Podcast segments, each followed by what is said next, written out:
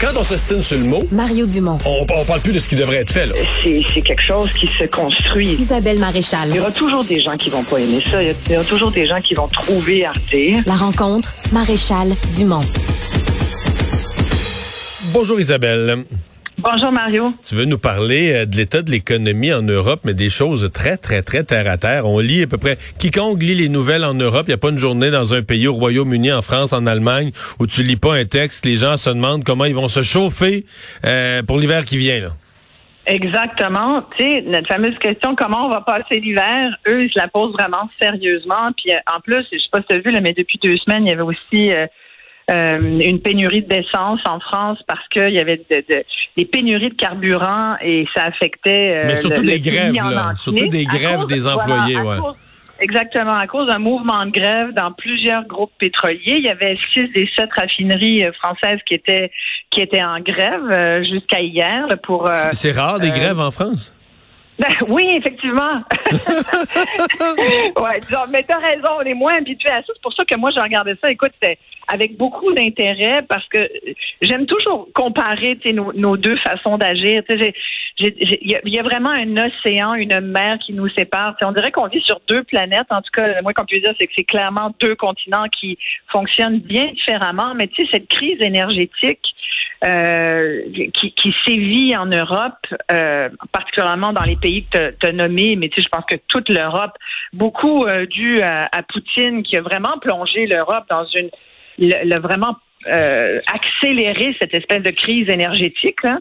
Euh, puis là, je te passe, je te passe les menaces nucléaires et tout. Moi, ça me stresse un peu là, de regarder ça. Nous, on regarde ça de loin, mais en même temps, euh, moi, tu sais, je regarde ces gens qui, qui se disent comment on va se chauffer cet hiver. Là. Puis c'est des considérations, effectivement, comme tu dis, très, très, très terre à terre. Là, bon, évidemment, on sait qu'il y y, a des pays qui dépendent moins du, du gaz russe, mais pour les pays qui en dépendent davantage, comme l'Allemagne, euh, euh, c'est moins le cas de la France, là, qui a du gaz naturel, mais l'Allemagne, c'est un vrai, vrai, vrai enjeu.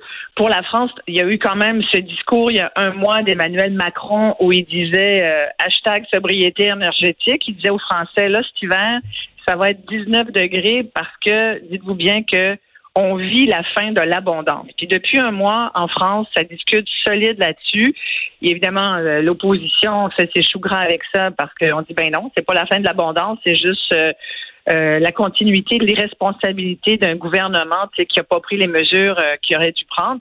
Mais en même temps, tu regardes ça puis tu te dis, OK, on le sait, c'est tout relié dans le fond à, à la gestion de l'environnement, de l'économie et de l'environnement. Puis ça fait 20 ans qu'on qu'on le sait, euh, qu'on fait peu finalement. Puis là, on, on est on est devant le fait accompli.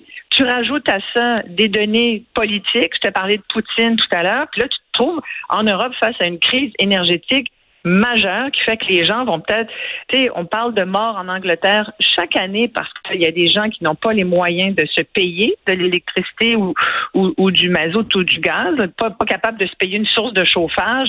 Puis je lisais plutôt aujourd'hui qu'en France, c'est rendu que le bois est redevenu à la mode. Le, le chauffage au bois qu'on interdit nous ici de plus en plus parce qu'on sait que c'est pas ça fait des écologique. Ben, poussières, ouais, c'est ça. ben oui, parce qu'on le sait, là, si ça, ça va dans l'atmosphère, puis on veut pas ça. Donc euh, là-bas, c'est redevenu euh, une, une ressource première pour se chauffer. Tu sais, quand tu regardes qu'il y a des entreprises là-bas, là, en France, mais euh, en Allemagne également, en Angleterre, qui ont décidé de euh, d'opter pour du chômage partiel de, de, de de- d'employés qu'on met temporairement à pied parce que on ferme 40% de la production de l'usine. Je disais qu'il y avait une usine de tissu, entre autres, qui euh, a décidé que le lundi, vendredi, ils sont fermés. Fait que tu fermes deux jours sur cinq. C'est 40% de ta production, là, ça. Fait que comme on produit moins pour économiser de l'électricité ou du gaz, euh, ben forcément, ça met du monde à pied. Là. Donc, ça va avoir un impact aussi sur les citoyens euh, européens, français, allemands, britanniques, qui vont donc avoir beaucoup moins, qui sont confrontés à la même inflation euh, que nous, par exemple, dont on parle beaucoup. Tu sais, l'inflation alimentaire existe aussi en Europe. Ben, même Euh, pire, euh, au Royaume-Uni, l'inflation est plus... euh, si on est pogné avec du 7-8, là-bas, c'est j'ai vu du 11, euh, 10-11. Exact. En Allemagne, l'inflation est à des sommets des- depuis 70 ans, depuis l'après-guerre, qu'ils n'ont pas vu de l'inflation comme ça, donc pire qu'au début des années 80. Exactement. Donc là, tu te dis où ça s'en va. Moi, je regarde ça, puis je trouve qu'on devait, on devrait s'y intéresser. Je trouve qu'on en parle relativement peu, pour pas dire pas du tout. On s'occupe d'autres affaires chez nous. Puis en même temps, je regarde nous. On a l'impression que finalement, oui, on vit sur une autre planète parce que nous, en ce moment, euh, on a Hydro-Québec qui semble avoir le vent dans les voiles avec ses projets d'hydroélectricité. Aux États-Unis, on a vu ça cette semaine, hier, ils ont annoncé l'achat de 13 nouvelles. Ben, en fait, c'est des centrales existantes là, aux États-Unis. 600 euh, mégawatts, c'est situé euh, au Vermont, New Hampshire, Massachusetts, en Nouvelle-Angleterre. Donc, comme disait Sophie Brochu, vraiment tout près de chez nous. Tu prends ta voiture, trois heures de route, t'es rendu. Donc, euh, c'est des centrales qui ont été, euh, c'est pas des nouvelles centrales. Moi, je trouve ça vraiment intéressant aussi. Là. C'est des centrales qui existent. C'est aux États-Unis, c'est des centrales qui fonctionnent bien, qui apparemment, euh, selon Hydro, sont bien gérées. Donc, on acquiert du potentiel. On acquiert vraiment là, plus que du potentiel. En fait, on, acquiert des mégawatts aux États-Unis, puis on devient vraiment propriétaire de, d'un parc hydroélectrique américain. Puis en même temps, ben, il y a toute la question chez nous de la de, la fourniture, si tu veux, d'hydroélectricité. On a quand même, nous ici, là, on a quatre à cinq fois euh, c'est la moyenne planétaire en termes de consommation énergétique. C'est quatre à cinq fois plus que la moyenne des autres pays. Là. On, on peut pas dire qu'on économise vraiment beaucoup. Euh, je, je me pose souvent la question, j'essaie de voir nous si on faisait face à une crise énergétique, puis il faut pas se leurrer euh, on fait pas face à une crise, mais on, fait face à des enjeux. Puis on doit répondre à des questions aujourd'hui si on veut pas demain être confronté à des problèmes quasi équivalents. On a une demande énergétique en hausse au Québec chaque année. Euh, comme les autres, comme partout sur la planète. Fait que là, on a vu pendant la campagne électorale le premier ministre euh, Legault nous dire euh, ben on a des peut-être des, des, projets de centrale. Sophie Brochu disait cette semaine, il faudrait pas non plus qu'on soit le magasin à dollars de l'électricité dans le monde, c'est-à-dire qu'on qu'on continue de faire de l'hydroélectricité pas chère, qu'on attire des entreprises hyper énergivore parce qu'on veut créer de la richesse. Encore là, c'est toujours la fameuse équation économie environnement. Qu'est-ce qu'on privilégie? Je pense qu'on a un gouvernement là qui, privilégie la business, les affaires.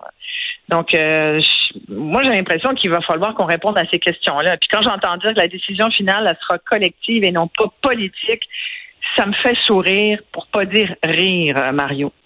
C'est-à-dire?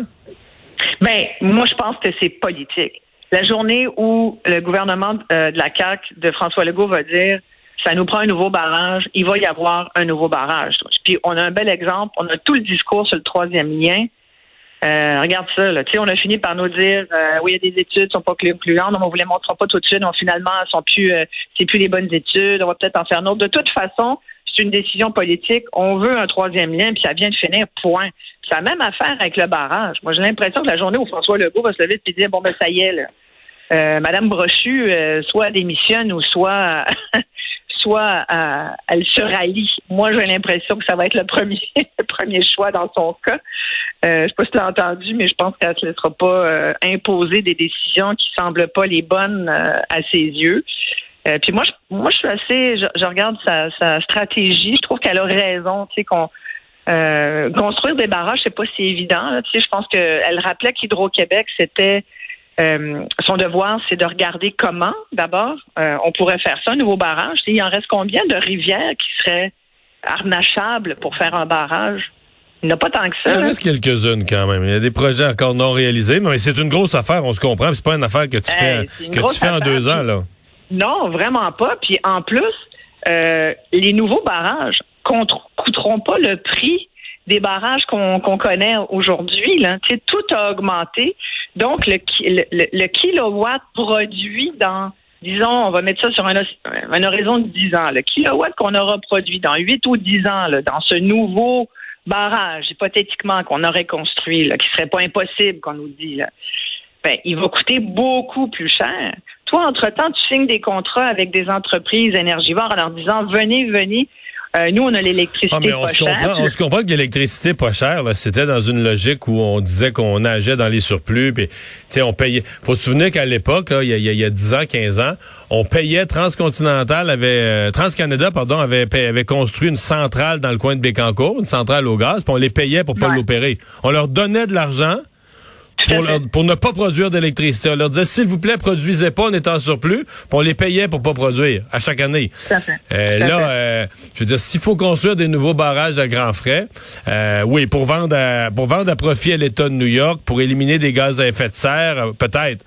Pour vendre à rabais à des entreprises, je pense pas. Sincèrement, pour vendre en bas du prix coûtant à des entreprises, je, je, je vois pas ça du tout, du tout, du tout. Là.